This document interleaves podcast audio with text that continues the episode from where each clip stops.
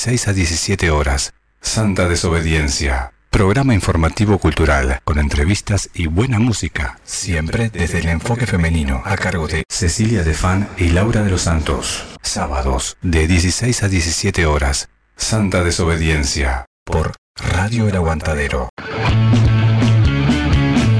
Muy buenas tardes para todos, para todas, para todes. Buenos días, buenas tardes, buenas noches.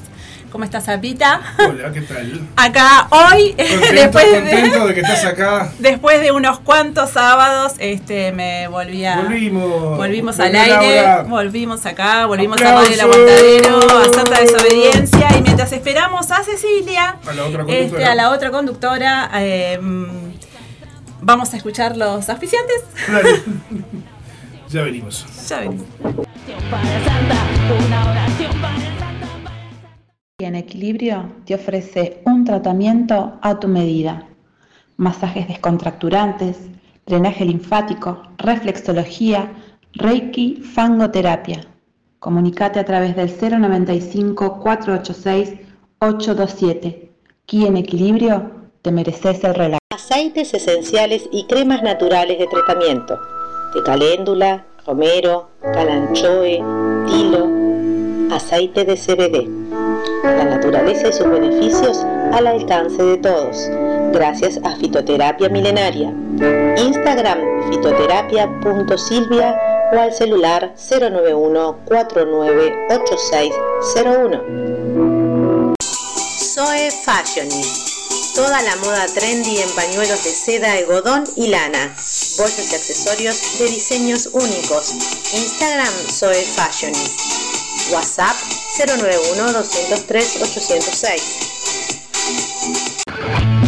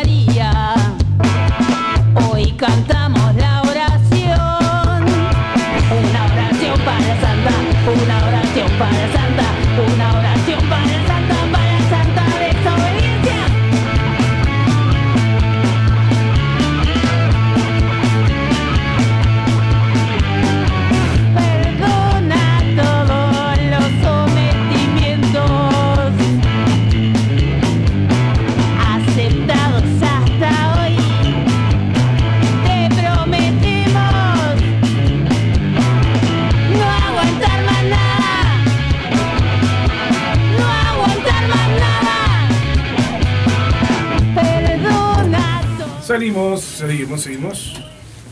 Contigo. Volvemos, estamos en el aire y les quiero contar, abriendo la cartelera, la agenda de salud, que este mes, aparte de ser el mes de concientización sobre el cáncer de mama, también es el mes de las personas mayores. Y en este marco se desarrolló ayer en la explanada de la Intendencia Municipal este, una, una movida re linda este, con emprendedores, con feria, de, feria mismo de, de emprendedores, actividades recreativas y deportivas en un programa que está llevando a cabo la Intendencia de Montevideo, que es eh, Cocina Uruguay.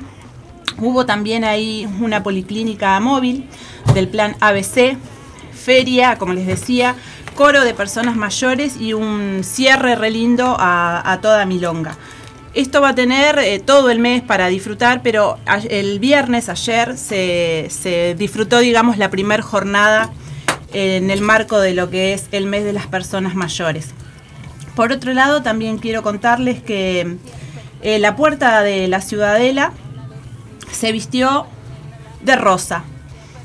¿Por qué? Porque, como les decía, estamos en el, en el mes de, de la lucha, de la concientización sobre el cáncer de mama y en apoyo a esto, eh, la Comisión contra el Cáncer, bueno, hizo esta, esta movida eh, re linda ayer. em, ayer sí, este, en la puerta de la Ciudadela.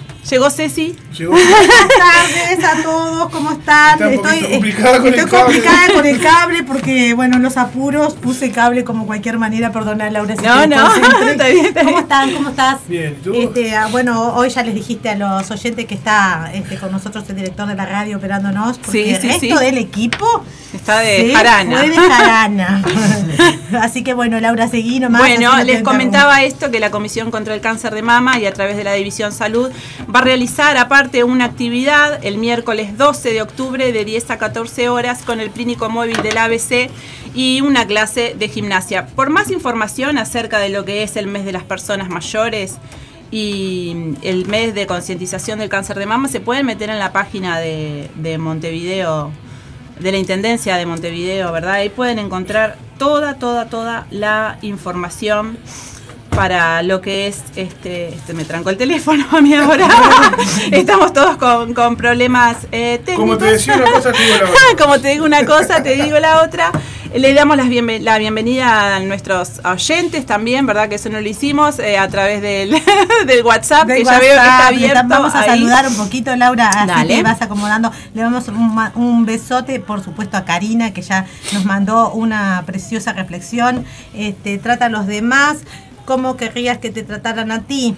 Este, bueno, eh, también un saludo para Mari, que también nos está escuchando, este, para Gonzalo, que, que está que se nos fugó y está ya este, en Maldonado. Eh, para Yasmín, eh, un beso también grandote.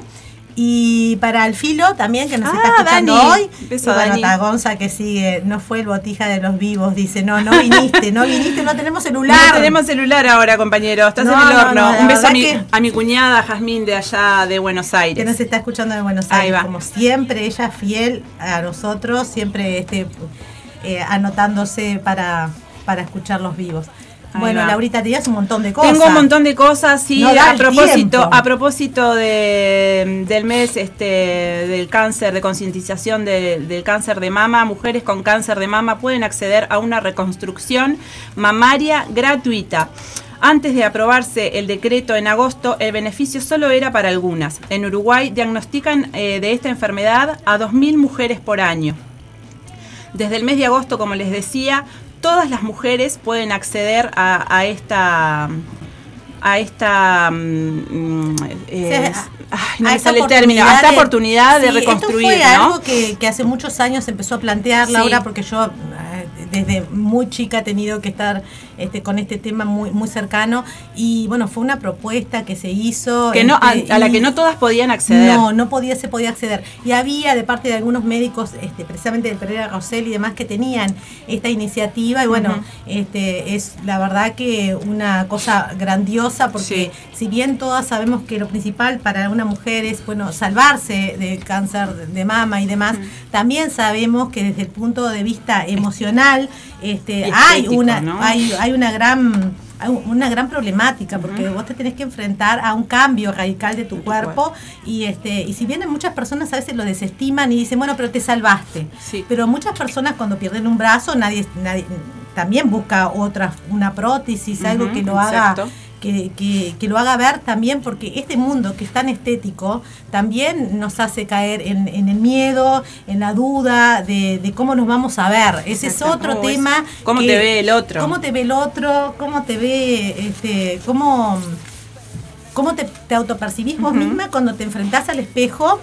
Y también esto es una realidad. No tengo un seno. Entonces, por ahí, para una persona, dice, bueno, pero te salvaste. Sí, me salvé, pero. Pero ¿cómo me pero veo? ¿cómo me veo? ¿Cómo me ¿Cómo me siento? enfrento al Siendo espejo? que esto es una cuestión de que también es un órgano que, que nos, nos, nos determina como Exactamente, mujeres. exactamente. Este, también nos hace eh, poder amamantar. Hay muchas otras cosas, más allá de todos los funcionamientos de, de que no tenerlo este, implica. Pero bueno, Laura, a ver, contanos un El cáncer más. de mama es el más frecuente en las mujeres uruguayas, pero también a nivel mundial. Se estima que una de cada 11, mu- cada 11 mujeres podría desarrollar la enfermedad en algún momento de su vida. En nuestro país, 5 mujeres por día son diagnosticadas con cáncer de mama y 700 fallecen por año, siendo la primera causa de muerte. Esta enfermedad es curable si se detecta en etapas tempranas, ya que el grado de expansión al momento del diagnóstico influye significativamente en la supervivencia.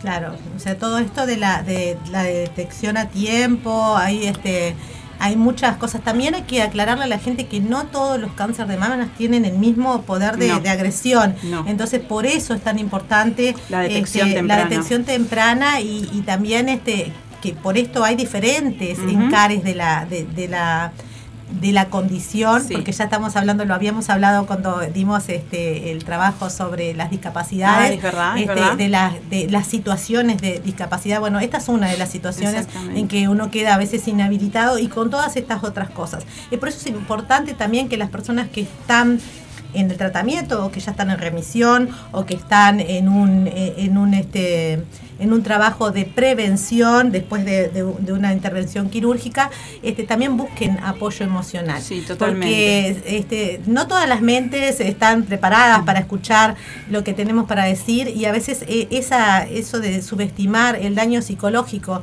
que implica perder un órgano que nos identifica.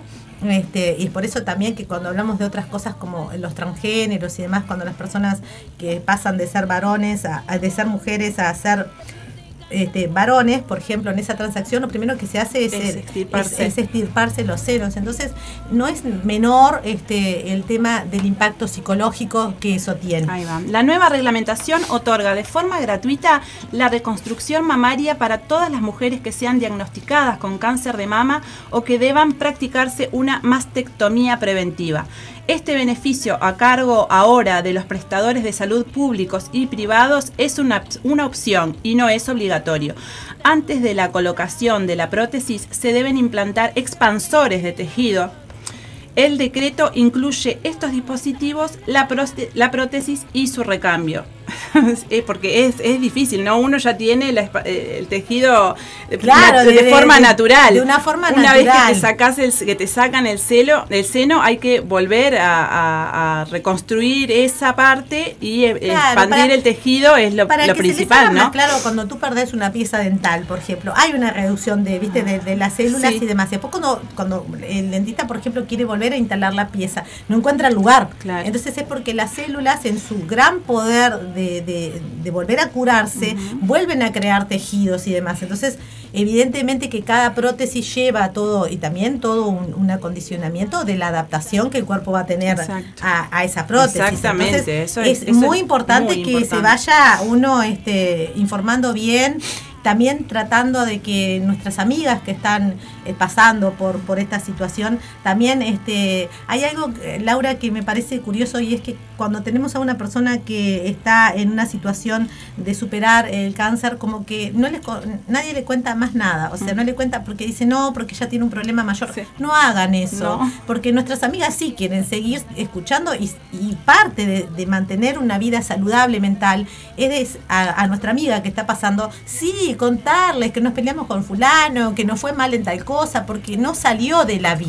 Claro. Este, está en una situación de discapacidad porque no puede ir a trabajar, porque tiene que estar en un tratamiento, pero no deja de ser la persona. Y es una manera también de sacarla de su propia problemática, ¿no? y de Ya su que propia son- problemática, porque de repente te encontrás hablando de médicos, te encontrás hablando Claro. de vendas, de, de- de- de un montón de cosas que entras en, en una, en una dinámica médica de la que no podés salir. Sí, que esto también. Tiene que ver con la institucionalidad del cuerpo, de nuestros cuerpos cuando estamos enfermos. Exactamente. Este, eso eh, es algo que, que mínimamente podemos hacer, eh, algo que no nos cuesta nada. Es nuestra amiga sigue siendo María, Juana, mm, como se llame, no, no la determina su enfermedad. Totalmente, totalmente. Lo que tenemos hasta la fecha, y es muy importante, es que se diagnostican el 70% en estados tempranos.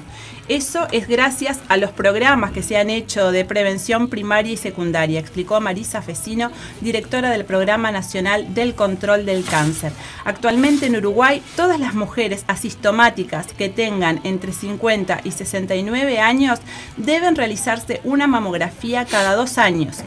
Y para mujeres entre 40 y 49 años se recomienda consultar al médico de acuerdo al riesgo de cada una. Los síntomas a tener en cuenta a la hora eh, del autoexamen mamario son palpitaciones de nódulos, hinchazón o cambio de forma, cambios persistentes en la piel de la mama, alteraciones y secreción del pezón. Al momento de ser diagnosticadas con cáncer de mama, los especialistas recomiendan a las mujeres tener apoyo emocional de un profesional para afrontar los tratamientos y la reconstrucción mamaria. Al consultorio de la psicóloga Irene Cabrera llegan pacientes que reciben la noticia y ella las, ac- las acompaña en este proceso. Qué, qué importante eso, ¿no? Tener este mm, tener el apoyo, el apoyo, el- el- este, que te guíen, que te escuchen, que Claro, no te, te escuchen juzguen. todos tus miedos, todos los que te surgen, porque Totalmente. cuando a uno le dan una noticia así, este, o, o- o otras, porque también está- podemos hablar de otras enfermedades también como el HIV y otros otros, que el impacto Sí. cerebral es tan grande porque uno tiene toda una cosa preconcebida, uno ha Totalmente. visto tantas películas, ha visto, ha conocido tantos otros casos, pero también hoy por hoy hay un montón de otros este, estudios incluso este, llegar a la reconstrucción mamaria que, que, eh, hace unos años atrás sería impensado y muchas mujeres incluso ah, dejan su vida amorosa porque no pueden con la con, con el hecho de enfrentarse Sí, a que no sí. tienen un seno. Entonces este todo esto es importante sí que lo- que sea acompañado por alguien porque se te pueden ocurrir cosas que no se habías pensado nunca, entonces este para que te vuelva un cable a tierra. Claro, Digamos, claro, Vos seguís que siendo siento- tal persona bueno, y estás atravesando. Eh, Claro. Eso de, de- de empezar a cambiar de, no, yo no estoy enfermo, yo estoy atravesando una circunstancia de salud, yo estoy pasando por esta circunstancia. Y es importante cambiar el vocabulario para cambiar la realidad. Sí. Porque si nosotros no decimos estoy enfermo, no, no, no, nos ponemos en un, en un lugar en que a veces hasta, hasta el que te, hasta las otras personas en vez de acercarse, lo que hacen es alejarse. Claro, claro. Porque, no te quieren molestar, no te, quieren quieren, no se molestar, animan a Les preguntarte. da miedo. les da es miedo. increíble que todavía. No quieren que te pongas mal. no quieren que te pongas mal, que las emociones, pero sobre todo el miedo. Sí. El miedo de que me pase lo mismo. Sí. El miedo, y, y no, la verdad que no, no tiene, te puede estar pasando otra cosa, incluso más grave. Nadie tiene determinado, lo hemos hablado con Laura muchas veces.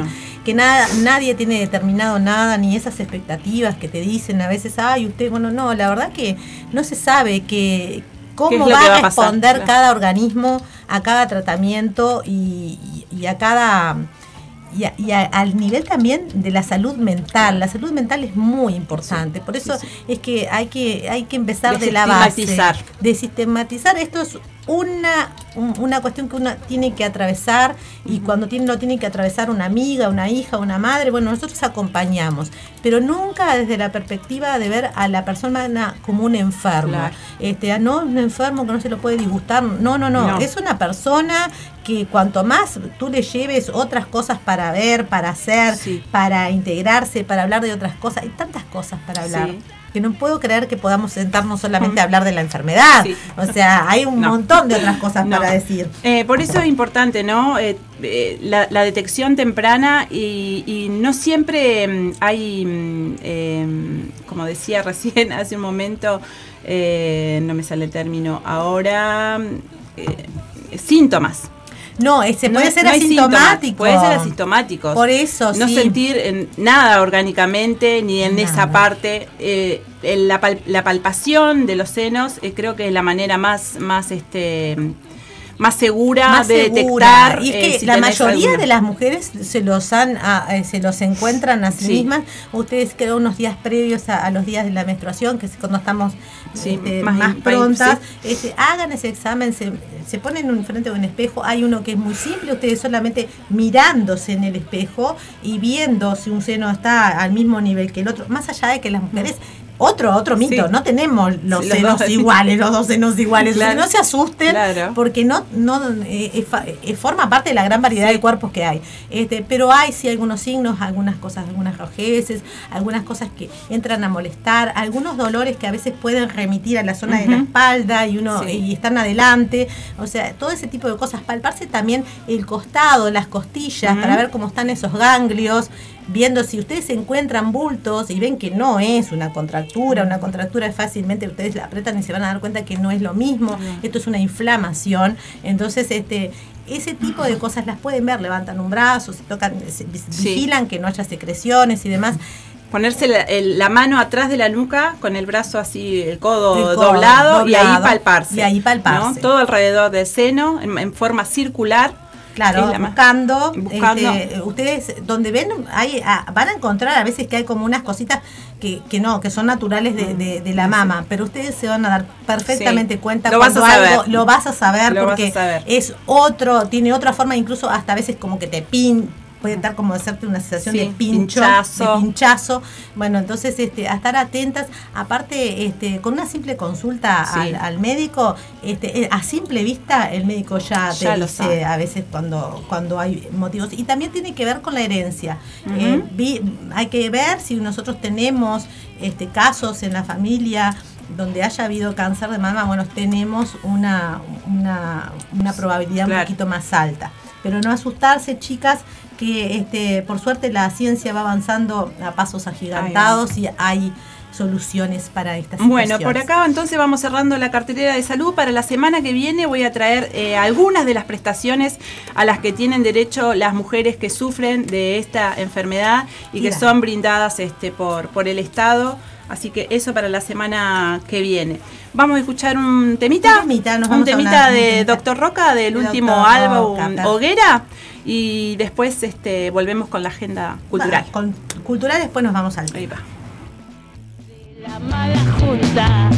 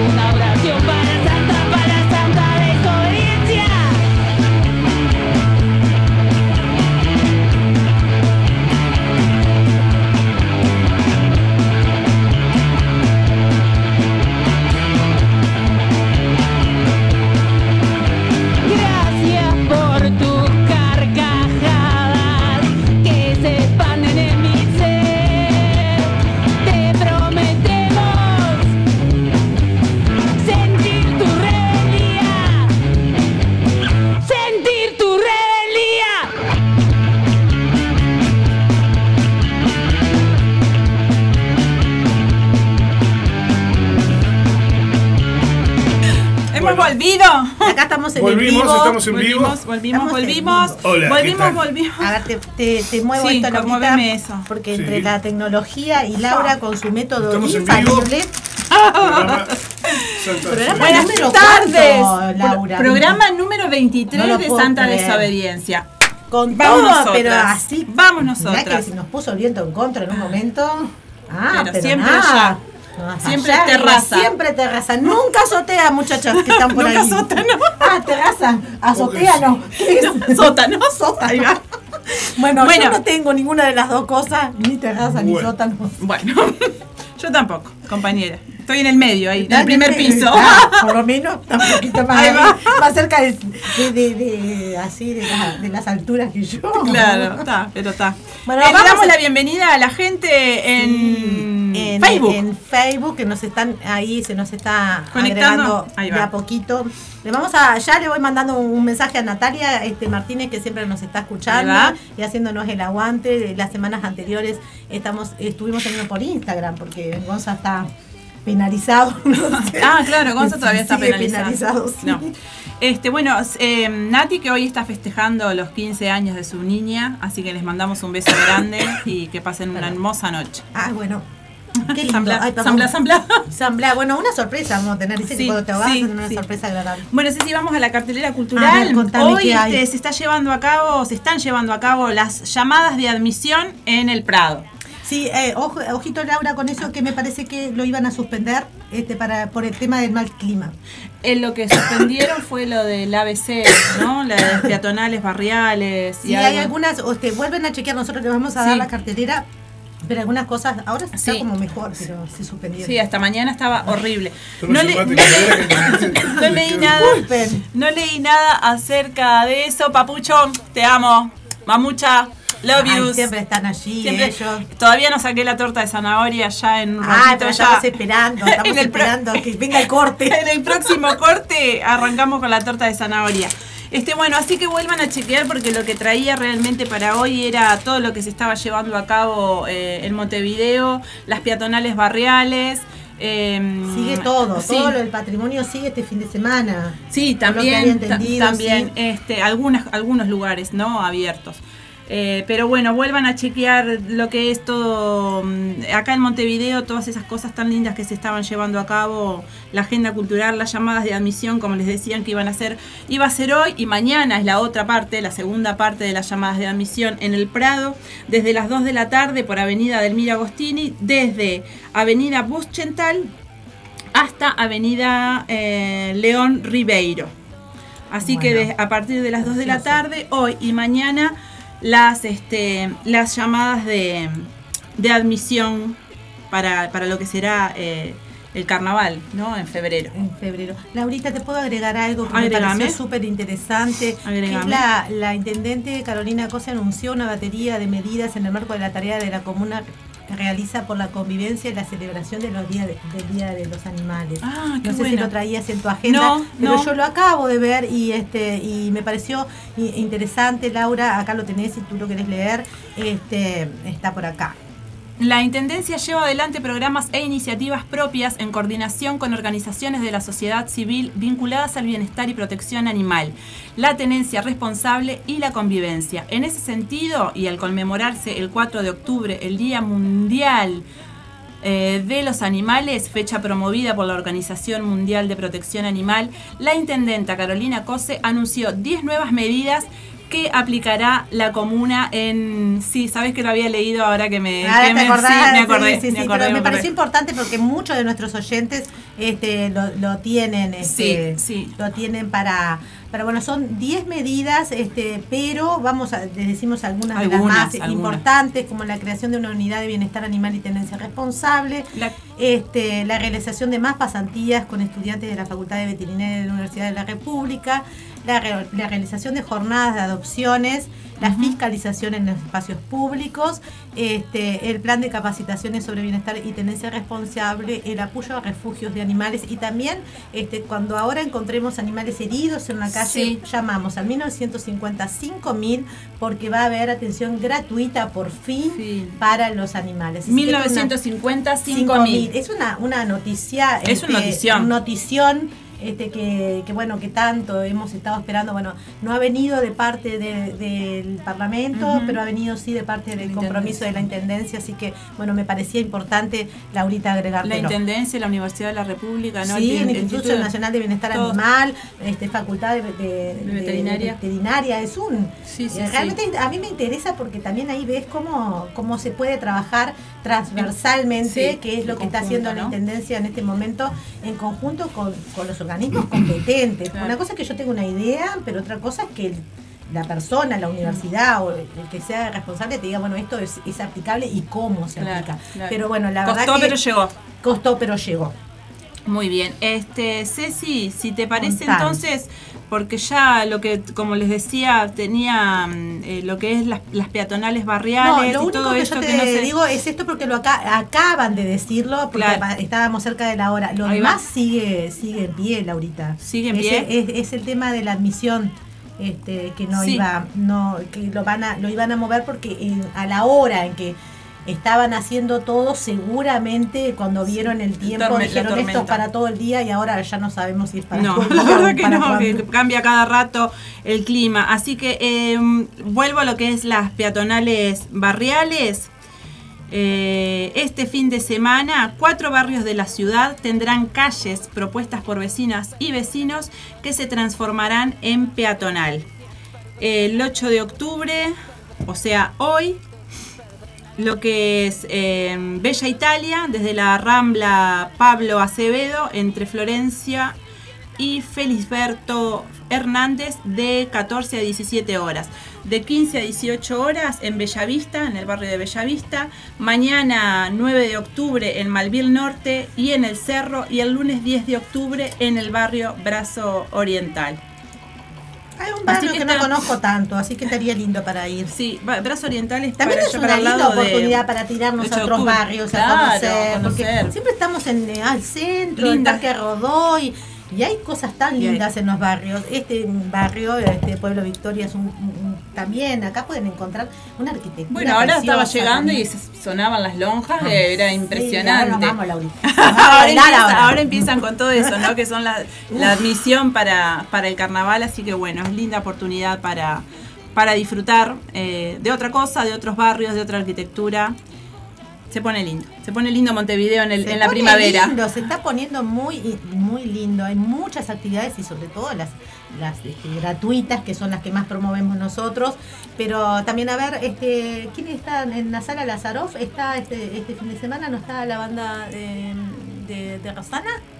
¿No es ¿La este vieja? La ¿La vieja? vieja. ¿No toca este fin de semana? Creo que sí. Sí, Ah, bueno, es- va a estar en, en la sala Lazaroff. Lo tengo. La Bueno, vieja. pero eh, eso, lo vamos, eso lo vamos a dejar para Bueno, la mesa roja, sí, la vamos cartelera. a dejar a esa cartelera, pero como es nuestra compañera, este, Claro. nosotros siempre estamos tratando de promover el trabajo de nuestras compañeras. Por favor, ¿vieron cuántas bandas hay cantantes mujeres y Déjame- lideradas por mujeres? Déjame, déjame tirar este chivo que mi compañero, que mi compañero y operador de este programa, Gonzalo Rodríguez, me mandó toda la Eh, cartelera ah. del fin de semana de las bandas, así que las vamos a tener en La la, verdad mesa que nuestros compañeros se han ido con un estado nervioso. Eh, la vieja está en la sala de Sorof el 29 de el octubre. 29, bueno, me Es estaba adelantando un montonazo. Yo ya quería que ya quería ir. Qué rock and roll. Quería rock and Rock and roll. Ahí vamos a estar, Rosana. En esa vamos a estar con Laurita. Ahí va, ahí va, agitando. Te quedaste Bueno, con las ganas de ver a la reina y quería ver un poco de rock and roll, pero no llegabas porque era muy temprano para ver a la vieja. La verdad que hoy he estado plagado de memes este, acerca de, de la renga, Ah, así que... tremendo. Y 457 podríamos bandas. abrir ese debate después. Tributa ahí la va en la renga. mesa. Ahí va. ¿Qué pasa con aquellos que tanto jugaron que, ay, ¿por qué van a ver a los Guns? Y allá salieron todos, este, poco menos igual, 30.000 caminando. personas, Caminando. 30.000 personas llenaron el Estadio Centenario con los Guns N' Roses. Y, espero- y espero que tengas una, una cobertura de lo que 44 mil personas pagaron entrada para ver a Tini Tuese. Pa, otra más. ¿Cuántos? 44.600 personas para una mujer que dijo que le alegraba mucho que su música pudiera ser escuchada por las clases más Yo para mí eso está eh, sacado de Hace contexto. pop para eh, divertirse. Hace pop. Es la sobrina de Mickey Vainilla. Que hace pop para divertirse, claro. para que convide, Pero se hace bueno, pop. Vamos, vamos a ver, vamos a ver este también este ¿por qué, por qué cuestionar tanto los Guns N' Roses cuando todo el mundo sabe que es una Y banda Tini también, icónica? claro. ¿Y por qué no? ¿Por qué si podías, si podías también hablan de las entradas más Y- caras, pero habían entradas Y más porque baratas. Axel canta como Mickey Mouse y porque Slash. No, Acá Pero qué a me importa, son los Guns. Si yo tuviese la plata, yo habría ido. Yo Claro. también. Sí, yo acá, también. acá somos tres que hubiésemos ido y hubiésemos estado Welcome to the Jungle Sí, ahí como unos la parte, locos. la, la parte más linda del rock de, de los 90, de mi adolescencia casi adultez, creo que fue este eh, liderada por los Guns N' Roses, así que allá en. Argentina. ¿vieron? Nos faltó moneda, ¿no? Claro, Axel, nos la próxima moneda. vamos. Que están viejos y gordos, yo también, igual. Sigo vivo. Aparte, ahí. Pero no me paro de Ah, mano. volvemos a ver Ah, el tema de la belleza, que nunca, mucho. que lo hemos tenido de cápsula acá y, y- y la verdad sigue siendo un problema. No tienen derecho a envejecer las mujeres, pero tampoco los artistas. No. Están queriendo que aparezca Axel con 20 años. Claro. Pobre Axel, divino estaba, la verdad. Dicen que se pasó, que No. no, desafinó. Nada, no hubo un error. Se mandó unos agudos impresionantes. Este, pero está. Bueno, vamos a dejar eso por acá, lo hablamos Que en la si no mesa nos roja. entusiasmamos. Vamos a escuchar otra canción. Ahora eh, teníamos como segundo temita Zapita que? Ahora vamos a escuchar, eh, vamos a escuchar ahora. Ah, vamos a escuchar Bríos. ahora. La banda Bríos, Bríos y después sí, volvemos con un tema que es un tema un poquito este, pasó esta semana, que no, se, Este, se dio a vamos, a conocer. vamos a tomar un tema que pasó esta semana este, en Colonia del Sacramento, fue este, bueno, formalizada, como se dice ahora, pero procesada, como decíamos, se ha dicho siempre, a una mujer que ha abusado sexualmente de un niño. Este, Y bueno, y esto nos detonó con Laura la pregunta, este, a ver, ¿qué datos hay acerca del abuso este, eh, a, a hombres, no abusos sexuales a niños. en este caso, eh, en este caso en concreto, eh, vamos a dividirlo. Un caso es lo que pasó con un niño y, y ahí se invocó un poco la ley de género y vamos a explicar un poquito por qué en este caso en concreto la ley de género sí. Eh, esto es una alarma para, para mejorar la ley Sí, de género, sí. pero hay este estamos hablando de un menor. Entonces, cuando estamos hablando de un menor, este realmente caben las otras partes de la ley porque no es un hecho en este caso por ser un menor directamente relacionado con el género, sino Claro. que es un caso de pedofilia Claro. este y que esto está y abuso sexual este que está condenado por la ley más allá, y le vamos a decir cuáles son las leyes, este, más allá de que sea un, varón o una nena. Pero en este caso nos pone en el debate de, de hablar. No pude encontrar datos acerca de mujeres que abusan de niños. Este, esto es algo que de lo que no se habla, entonces vamos a levantar una nota este, de un diario norteamericano, que es una nota bastante eh, antigua, antigua para los tiempos eh, rápidos que vivimos ahora, que es del 2018 más o menos, eh, acerca de la violación de mujeres hacia hombres, no hacia niños, hacia hombres, vamos a hablar, este, y de toda esta este- estigmatización que hay sobre el tema y de por qué los hombres no denuncian. Este, pero esto es una realidad, venimos este, también parte de nuestro programa que a veces se nos acusa a veces bueno de que el género y que solo la mirada femenina, no, ya no hemos dado más que que otros argumentos para ver que nosotros estamos viendo las cosas desde el género en el sentido de, de colocarnos en el lugar este, y bueno, de ver si realmente ha- habrá que hacer algo con este tema de este, qué pasa cuando este, son las mujeres las que que abusan sexualmente, no estamos hablando del de la parte emocional, de cuando las mujeres sexualmente abusan de los hombres y si es tan real que solo los hombres, este, cuáles son los porcentajes. Ahora lo, lo vamos a ver. Muy Cuando bien. volvamos de la pausita y del, del tema volvemos con musical. él. Vamos con bríos, nada nuevo, ya venimos. Vamos. Ya venimos. Y nosotros no tenemos que cortar el vivo. Nosotros no tenemos que cortar el vivo, tenemos un montón de saluditos Ah, para la vuelta, así que Dale, vamos a anda escuchar. anotando ahí. Dale.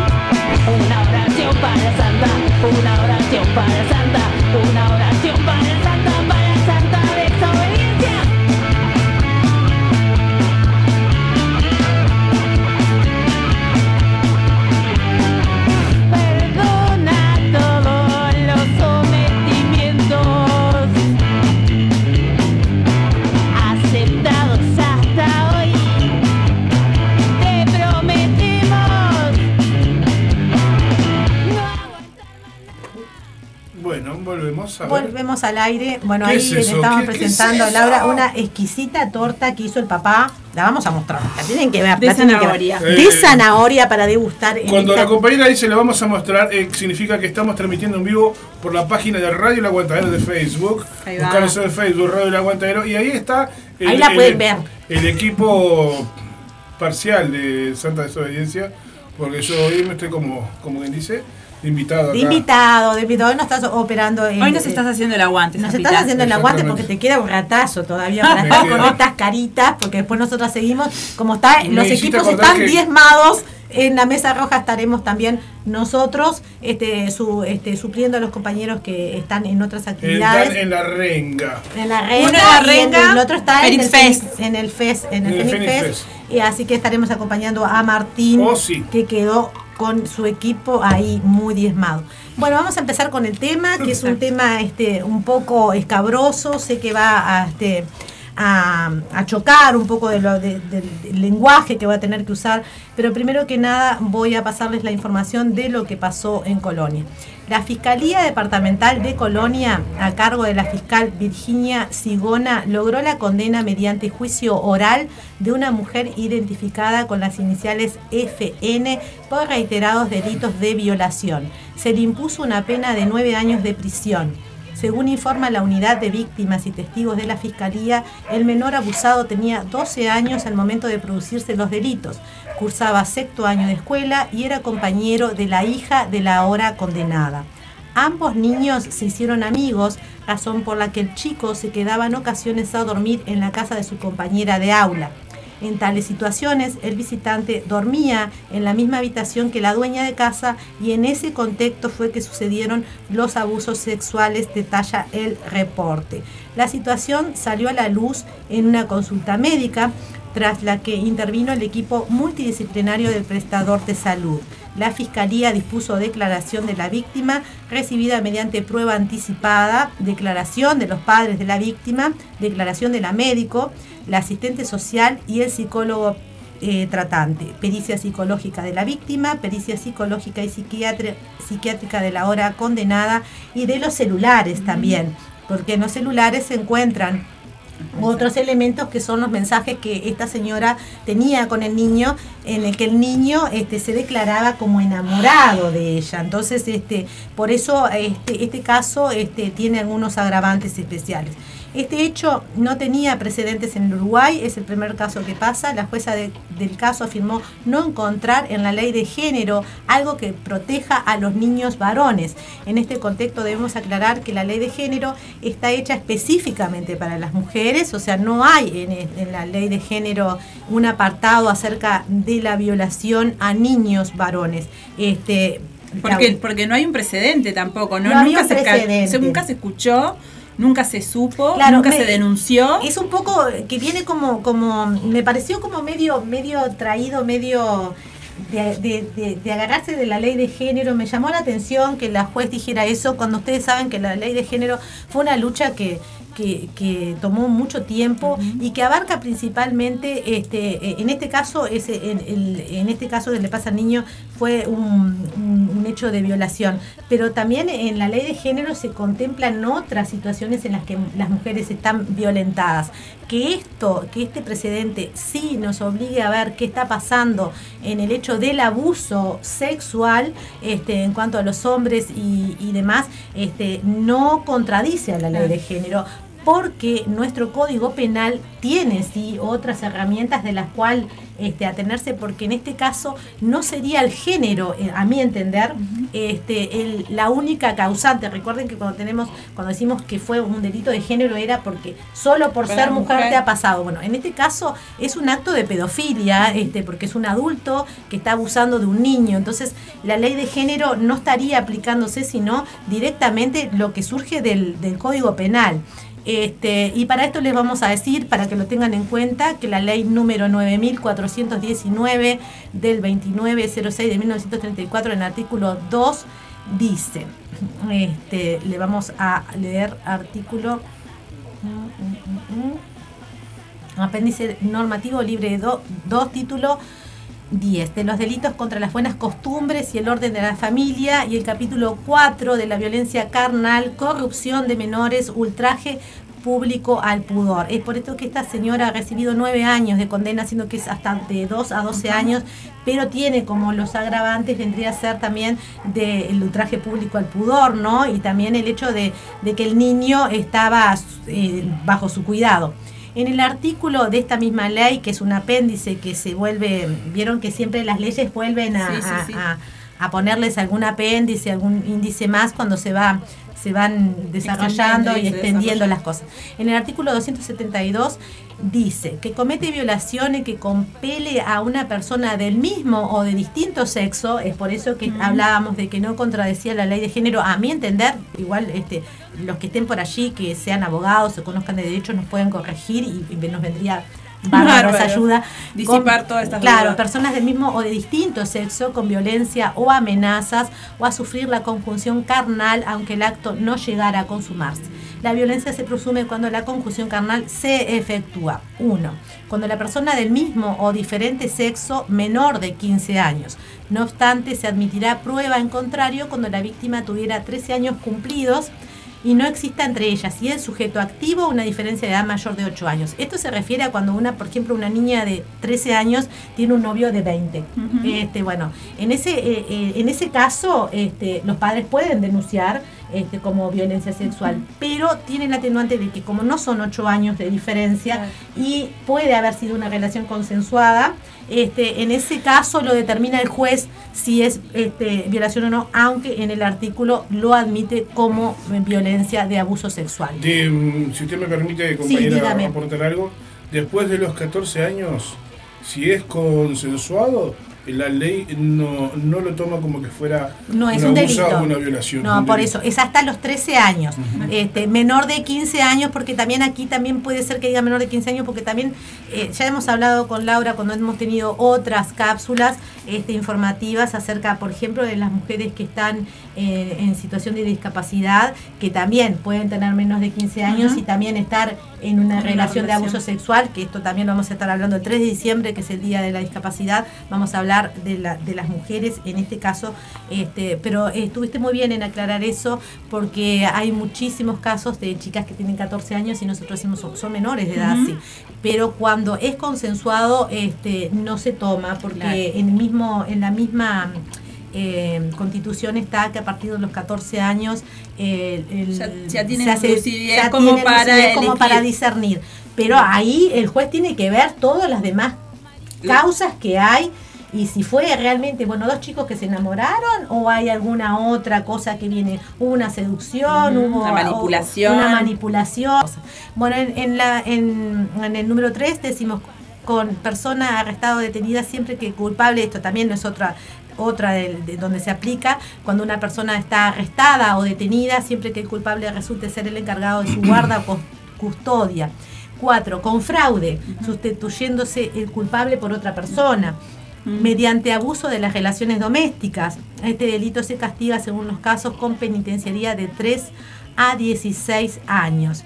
En el artículo 272 bis también dice abuso sexual, el que por medio de la intimidación, presión psicológica, abuso de poder, amenaza, fuerza o cualquier otra circunstancia coercitiva realice un acto de naturaleza sexual sobre una persona del mismo o distinto sexo, será castigado con penas de 2 a 12 años de penitenciaría. La misma pena se aplicará cuando en iguales circunstancias se obligue a una persona a realizar un acto de naturaleza sexual sobre un tercero. La violencia se presume cuando el acto de naturaleza sexual se efectúa, como ya dijimos antes, bajo todas estas normativas que, que nombré anteriormente. Estamos con, con ya pasados de tiempo, le voy a Sí. preguntar al compañero si puedo desarrollar el tema o, o este eh, el tema es un poquito largo, este vamos a dar una parte, pero queremos por lo menos darle, este, porque hoy empezamos un poquito más tarde el, el programa, pero hemos encontrado con Laura, no acerca de menores, pero sí este, poner de relieve eh, un artículo que tiene como título Existen pero apenas se estudia. Las mujeres que violan a los hombres, según varios estudios nuevos, las estadísticas de los últimos años en los Estados Unidos, que fue el lugar donde encontramos la información, se hacen teniendo en cuenta factores antes olvidados. Esta nota es de Alma, Corazón y Vida, hecha por Raquel Márquez. Entonces vamos a, desglosarlo, como siempre abrimos la cápsula y la terminamos en la próxima semana. También recuerden que tenemos abierta la cápsula acerca del uso del velo, este, que no está terminada. Pero bueno, este, vamos a dar un poquito de las definiciones. Este, vamos a empezar un poquito más abajo.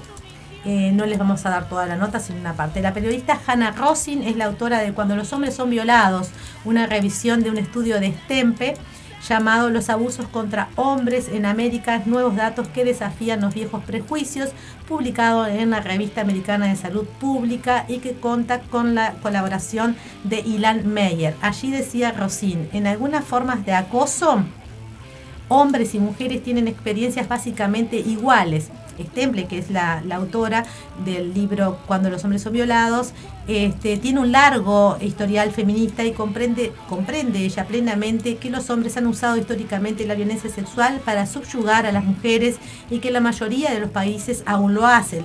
Tal como ella lo ve, el feminismo ha luchado mucho y muy duro para luchar contra los mitos de la violación. Así que si una mujer es, viola, es violada, es de alguna manera, a veces, este, por su culpa. Este, eh, vieron que esto se sigue manteniendo. Pero ¿qué pasa con los hombres? Hace falta que abramos este debate con los hombres también, entonces hay que dejar de considerar el machismo o la violación a mujeres como un flagelo. No hay duda de que para esta autora, y es que en sus palabras la compasión no es un recurso finito, podemos abrir nuestro corazón y ser comprensivos con los hombres sin que esto reste ni un poco nuestra consideración hacia las víctimas mujeres. Otro estudio que también cuenta con esta misma autora y Meyer entre sus autores en el reciente abuso sexual cometido por mujeres, los datos federales revelan una prevalencia sorprendente. Estos datos oficiales confirman que esto es bastante común el abuso. Entre las conclusiones se puede leer, los estereotipos de género a veces interfieren con el complejo proceso de entendimiento de los crímenes sexuales. Los enfoques feministas más extendidos pueden a veces ensombrecer la luz de esta realidad. Pero ¿cómo? ¿Las mujeres acosan y esto es común? Mm. ¿Cuáles son los números detrás de tan chocantes conclusiones? Bueno, los investigadores continúan desgranando estos datos. Si bien es cierto que durante su vida es mucho más probable que una mujer experimente abusos sexuales con penetración cometidos por un hombre, también hay hombres que son implicados en estos actos sin su consentimiento. Lo sorprendente es que en estos casos la mayoría de los abusadores no son otros hombres. Concretamente, en el 68% de los casos, las agresoras fueron mujeres, según los datos extraídos de la encuesta nacional de violencia sexual y de la pareja en la intimidad. Este, una estadística dirigida por los Centros para el Control y la Prevención de Enfermedades. Si dejamos de centrarnos en la penetración y nos fijamos en otras formas de acoso, el porcentaje de asaltos sexuales protagonizados por mujeres es aún mayor el 79,2% de las víctimas masculinas refirió que su ataque lo había protagonizado una mujer. Podemos leer esta cifra como una mancha en la reputación de la inocencia de las mujeres o como el fin de un tópico injusto contra las relaciones homosexuales. Los hombres siguen arrastrando el prejuicio según el cual solo ellos son capaces de provocar este sufrimiento a las mujeres y a otros hombres. Un 28% de incidentes de asalto sexual contra hombres y un 34,7% de las agresiones violentas hacia ellos fueron cometidas por mujeres. Es posible que ahora vengan a la mente de muchos todas esas situaciones confusas y ambiguas en las que las culpas podrían parecer repartidas igual que para muchos que insinúan que una falda corta o una invitación a casa es de alguna forma un atenuante para violar a una mujer, a otros el hecho de una denuncia les puede parecer como una especie de exageración. Quizás ellos dieron señales, también dicen acerca de los hombres que denuncian, capaz que ellos dieron señales confusas, quizás se podían defender y no lo hicieron, este, quizás querían pero se arrepintieron cuando ya habían comenzado la relación sexual, o sea que estas cosas también le pasan a ¿eh? los hombres. Pero las agresiones no siempre son leves, la siguiente fuente que consultamos también fue bastante bastante creíble. Se trata de las encuestas de crímenes sexuales nacionales estadounidenses, que se encarga que se encarga en concreto de los crímenes sexuales violentos. Analizando los datos de esta encuesta de los años 2010 a 2013, los autores encontraron que un 28% de los incidentes de asalto sexual contra hombres fueron de mujeres agresoras en solitario. Un 4,1% de las veces las mujeres a- este, agredidas lo han sido por otras mujeres. Y quizás el dato más sorprendente, este, este, el dato más sorprendente, el 34,7 de las agresiones violentas contra hombres fueron cometidas por mujeres. Si el procedimiento ha sido objetivo y se han hecho bien las cuentas, nos queda mucho camino por recorrer para adaptar- adaptarnos a esta realidad. Hay un prejuicio extendido que es obviamente falso, que los hombres están siempre preparados para aprovechar cualquier oportunidad sexual. Pues bien, aquí los hallazgos de las investigaciones estadísticas son aún más impresionantes en relación al tópico. Según el Buró de Estadísticas de Justicia, bajo este, que tiene como consigna la eliminación de la violación en las prisiones, este organismo que trata de eliminar es- este flagelo en las cárceles dice los abusos sexuales cometidos por mujeres, tanto por las trabajadoras de las prisiones como por las presas, son mucho mayores que los cometidos por los hombres. Otro titular es que siendo una mujer presa es mucho más probable sufrir abusos sexuales de otra mujer que del personal masculino. Si optamos por no confiar de entrada en los testimonios de las víctimas, quizás demos más créditos a, a las declaraciones de los propios abusadores. En un estudio del 2012 del Buró de Censo de los Estados Unidos que analizan los asaltos sexuales, se contó con una muestra de 43.000 adultos, hombres y mujeres, a los que se les preguntó si alguna vez habían obligado a alguna otra persona a este, tener relaciones contra su voluntad. El 56,4 de los que contestaron que sí eran hombres y el 43,6 restante, cerca de la mitad de la muestra, eran mujeres. ¿Qué puede ser entonces que se denuncie tan poco? ¿Qué es lo que está pasando? ¿Por qué se denuncia tan poco? Por un lado, las víctimas de abuso sexual en la infancia, niños y niñas, tienden a ocultar los asaltos cometidos por mujeres. Este, lo perturbador que les resulta informar de un abuso por parte de una mujer puede hacer que digan que quien lo ha hecho ha sido un hombre, aunque esto no sea verdad. O sea que muchas veces los hombres cuando denuncian un caso de abuso sexual este, dicen que fue otro hombre porque les da vergüenza este, decir que fue una mujer. Otro motivo es la hombría herida relacionada con los estereotipos de género. Hay un prejuicio extendido que es obviamente falso, que es de lo que ya habíamos hablado, que es como que el hombre está preparado siempre para un ataque sexual. Si una mujer acosa a un hombre, él puede interpretarlo después de una forma que encaje con esa narrativa ¿no? del hombre, este, él puede interpretarlo de una forma eh, preconcebida y negarse a lo sucedido, viéndolo como un rito de paso del que debe enorgullecerse. Este, Vieron estas cosas de que antes se usaba mucho, que llevarlo a debutar y cosas espantosas, donde de verdad los hombres Sí. lo, que, lo que recibían era una agresión Te- sexual. Te, digo algo. Eh, en el interior, en el campo, es muy común. Claro. Hay, sí, hay Claro. muchos, eh, vamos a después seguir desglosando de, de cuáles son los lugares en los donde hay más prevalencia de los asaltos sexuales. Además, según van dejando atrás la infancia y entrando en la adolescencia, es común que se les culpe por los encuentros con mujeres adultas, desconfiando de cualquier vención que contradiga la tradicional. Así que bueno, los vamos a ir dejando por acá porque estamos pasados de hora. la verdad que interesari- Este, interesantísimo porque el tema, estamos ¿no? también este, ante otro problema. Las mujeres este, lesbianas, las grandes invisibles de la violencia sexual de una mujer contra otra mujer. También este, vamos a desarrollar de que, por ejemplo, en Inglaterra hay una alta prevalencia eh, de denuncias de hombres que han sido abusados con penetración por parte de las mujeres sin su consentimiento dentro de la pareja. También está este otro gran tema que es también a los hombres les pasa este, ser eh, obligados a mantener relaciones sexuales dentro del matrimonio sin tener ganas y eso también es, vio- es, eh, eh, es viola- violación. violación, este, y el hombre a veces por el hecho de estas narrativas de que el hombre tiene que ser de determinada Pero manera, ¿cómo no que cuanto más joven sea, ¿No? como un orgullo, yo debuté a tal edad, no, bueno, en realidad son cosas que que se o han se ido... te regaló y no aprovechaste la oportunidad. Claro, o, esa- o- o- o yo conozco personalmente amigos que me han dicho que han sentido, les ha pasado este, de haber sido violentados por las mamás de sus amigos con este, especies de seducciones y demás, este, incluso en la vida más adulta, esto también es violencia, este, pero bueno, todas estas cosas también nos traen como, como, como interpelación a nosotras, este, principalmente porque tenemos este programa en donde